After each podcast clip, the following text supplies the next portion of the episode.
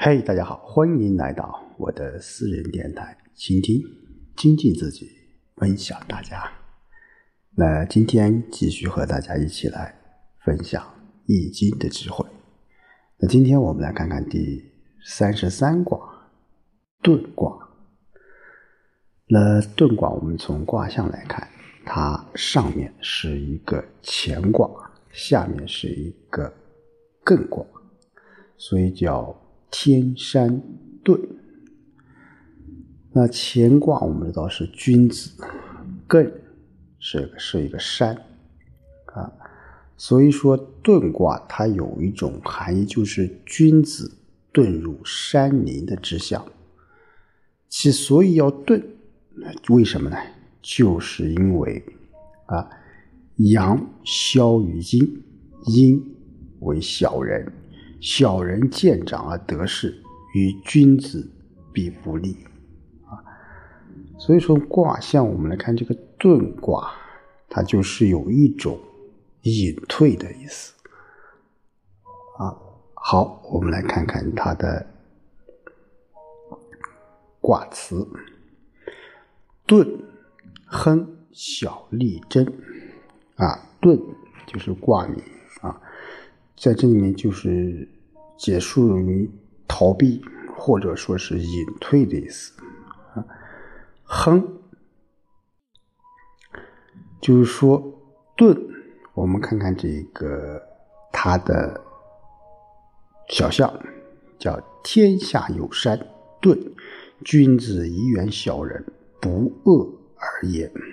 哎，我们说高高的天空之下耸立着一座。大山，啊，这种景象就象征着遁隐。君子因此归隐山林，远避小人，没有凶恶的心，却以严厉的态度来对待小人，所以叫小力争啊。你做事还小，有时候会有一点点啊利益，有一点点好处，所以说。遁卦，它不仅仅就是说，是纯粹的这一种，呃，君子与小人的对立啊，或者说是啊，这种君子和小人的老死不相往来啊，不是这样的意思。我们刚才说，它的上卦它是一个乾卦，是一个天，下面是一个山啊，天和山啊，天下有山。啊，山上有天，就说他们是浑然一体的，只不过在这过程当中，在某一个阶段当中，它会存在这些分歧，或者是有一些遇到一些困难，这个时候就要学会拉开彼此之间的距离啊。所以说，等在这个。小人得势的时候，那我们作为君子的话，我们就要有有所为啊，有所不为啊。所以像词中也说了，叫什么？啊，叫君子以远小人，不恶而也。就是说我们经常讲到合化啊。经常讲到荷花的品德叫出淤泥而不染啊，对不对？你生长的那个环境下，你怎么去啊与别人相处？你是出淤泥而不染，还是同流合污？其实这是一种选择，那更是一种呃人与社会或人与那个阶段的呃人们之间。群体之间的一种关系啊，好，我们一起来看看它的六爻啊。初六，遁尾逆，勿用有攸往啊。这个遁尾啊，就是你在逃避之时啊，是落在末尾了，这时候是有危险的啊，不宜有所前往。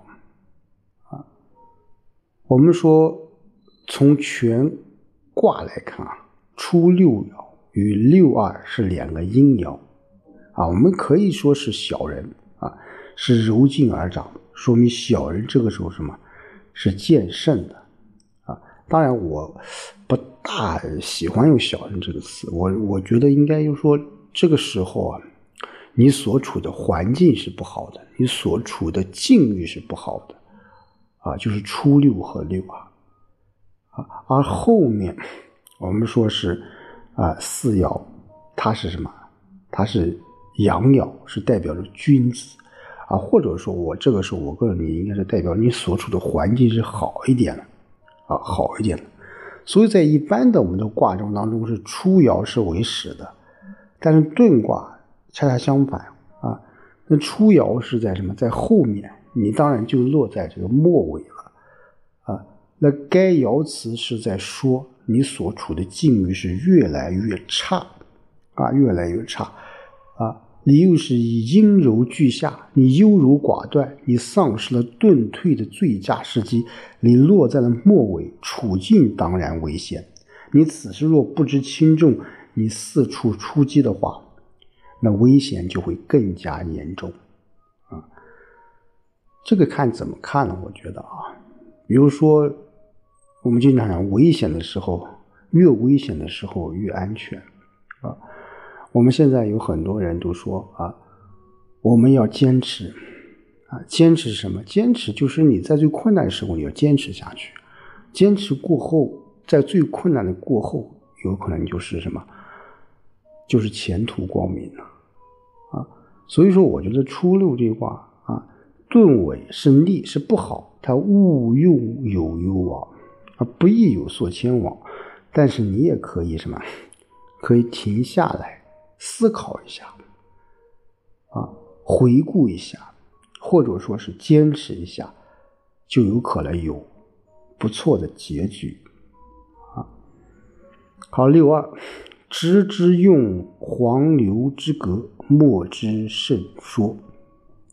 啊，这个说也可以啊，通这个脱的意思，就什么？制之就是用黄牛皮制成的绳索来捆绑。啊，制之就捆，没有人能够解脱。所以在小象当中说叫“治用黄牛，故治也”，就是用黄牛皮制成的绳索捆绑，说明六二有固守不退的意志。哎，刚才我们讲了，我们说六二这个爻辞，它是一种比喻的说法，就是智用黄牛。六二是柔啊，聚阴也。处中啊，并且与九五是相应的啊，所以这一爻啊是挺好的啊，挺好的。他就跟着九五啊，九五说怎么搞，我就怎么干啊，所以他关系有时候很亲密的。所以这种牢固的程度，就像用什么用黄牛皮制的袋子来绑缚，没有谁能把它们拉开啊。所以智用黄牛，就说明六二不退避的意志很坚定，固志也。就刚才我们讲初六啊，如果你像六二，你坚持，我就不改变我的志向，哎，说不定就柳暗花明。我们每个行业都讲啊，我要改变。就当所有人都改变的时候，你不改变，你就没有活路可走。当然。这是有不同理解的。如果你改的早的话，也可以；如果你不行的话，如果你在这个行业坚持到最后，说不定也会有另一番成就。啊，这个在历史上有很多很多一些例子，包括我们现实的很多一些企业，都会存在这样的一些例子。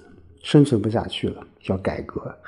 如果改的早，好；如果确实改不了，能否坚持你的这种？自己的东西，说明也是一种很好的一种方式。好，九三细钝有纪逆，续臣妾急。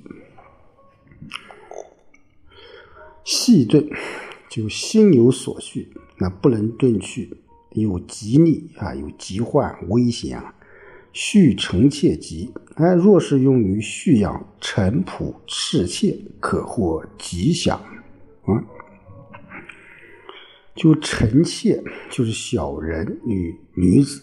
古人说：“为女人与女子与小人是难养也。”所以说，这个与之太接近啊，就不知逊避；与之疏远呢，则怨恨不已。因此，蓄养臣仆侍妾，只有不恶而言。我们说九三与六二呢，比是不正应的啊，这就好比君子与小人的关系啊。因此，当盾由于心怀细念未能盾的情况下，九三本会有危险的。但是这个时候你有什么？哎，你能用这一张蓄养啊？臣妾这种方式去对待小人，哎，以为你放松警惕了，以为你不坚持了，这个时候怎么样？哎，就可能是获得吉，哎，获得好的啊，或者说是有大的作为。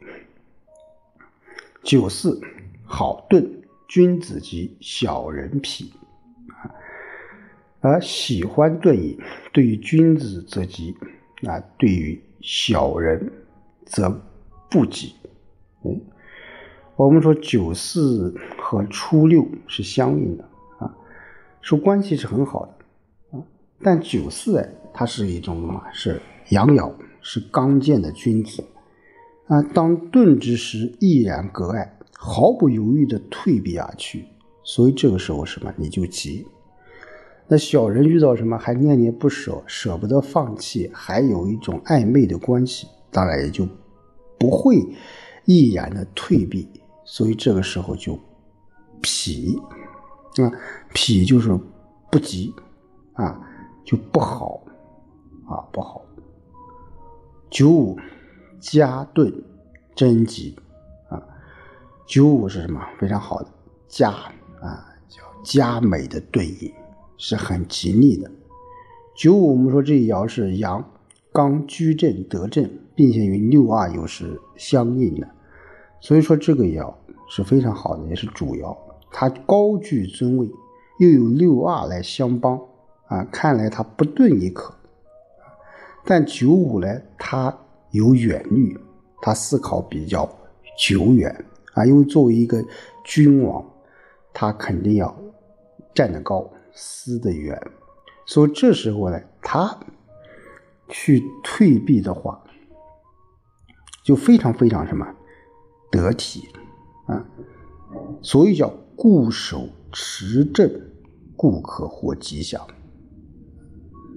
所以九五爻的爻辞就是贞吉，嗯，因为你这个思想有正，行动正啊，又六二来相助。所以这时候，你是什么？你是贞吉的。所以九五与九四啊，啊，它是有区别的，都是阳爻啊，而九五是贞吉啊，而九四是君子吉啊，都是他们都去都选择退避啊，但九四本身它不是居重要的位置啊，九五什么高居尊位。所以这时候退啊，是令人钦佩的，令人钦佩的。所以这回想起来，我们有很多一些单位的啊高管，啊到了一定年龄，到了退快要退休年龄，他知道退啊，他知道如何去呃适应这种环境，这样会过得非常的舒服。如果还念念不舍，如果还对自己手中的权力舍不得放。其实那是很痛苦的，很痛苦的。好，上九叫肥钝啊，无不利。所以说《易经》当中一个词非常用肥啊。那九五叫加钝，那九四叫好钝，那到上九怎么样？叫肥钝。什么肥？肥就是指宽松啊，愉悦。我们讲你人穿的衣服很肥，什么意思？就是指你穿的很宽松啊，很较大的意思。啊，所以肥与前面的这种忌备是什么？是对立的啊。这里是这个宽裕很轻松啊，很宽裕很轻松啊，没有什么什么啊呃很很紧啊，很不适应啊，所以说肥顿就高飞远局般的隐退去，就没有不利的啊，没有不利的啊，这是很少的啊。我们说到上面啊，无论是初九啊，这个上六还是上九，一般一个一一个卦到最上端都是不太好啊，但是这个遁卦。到了这个上九啊，哎，它反而确实什么？哎，确实确实很好的啊，确实很好的。所以说这一爻啊，就是就是啊，说什么？就是我们要有一个心态啊，该退的就退啊，该放手的就要放手啊，这样你才能够适应这个世界的发展，适应事物发展的这种规律。无论是生老病死，无论是这种，呃，由弱变强，由强变弱，这都是一种规律啊。你坚持了，或者说你明白了，你会活得很开朗，活得很健康。如果你不知道，你就活得很累啊。所以说，遁卦当中啊，叫遁为利，勿有。有攸往啊，啊，所以在这个文王当中就说了：“哎，顿为之利，不往何哉也？”就是灾祸啊，你听起来非常可怕，但周文王的口气是什么？是轻描淡写，就顿尾之力，不往何哉也？啊，因为。破解这种方式就非常简单，你不去就可以了，啊，当然说这句话是非常简单的。其实我们在现实的生活当中啊，无论是灾祸，无论是遇到的这一些困难啊、挫折啊、不如意啊等等等等，嗯，都是或大或小，或多或少。那我们怎么去做？啊，那就是什么？就是我们要有所舍弃啊，有所执着，有所得啊，也要有所舍啊。就是说，有时候你不行了啊，在那种环境下。在一个不好的环境下，你你真的坚持不下去了，你可以什么？可以远离啊，可以逃避，甚至是可以去改变啊，去改变，这个是非常非常重要的啊。我们不能一味的就是活在这种环境下，你你不能去改变这个环境，那我们就要让自己去改变自己，这样你才能够啊真正的。适应自己，适应这个环境，适应这个社会，啊，乃至适应世界的发展趋势。好，今天就和大家说到这里，我们下周再见。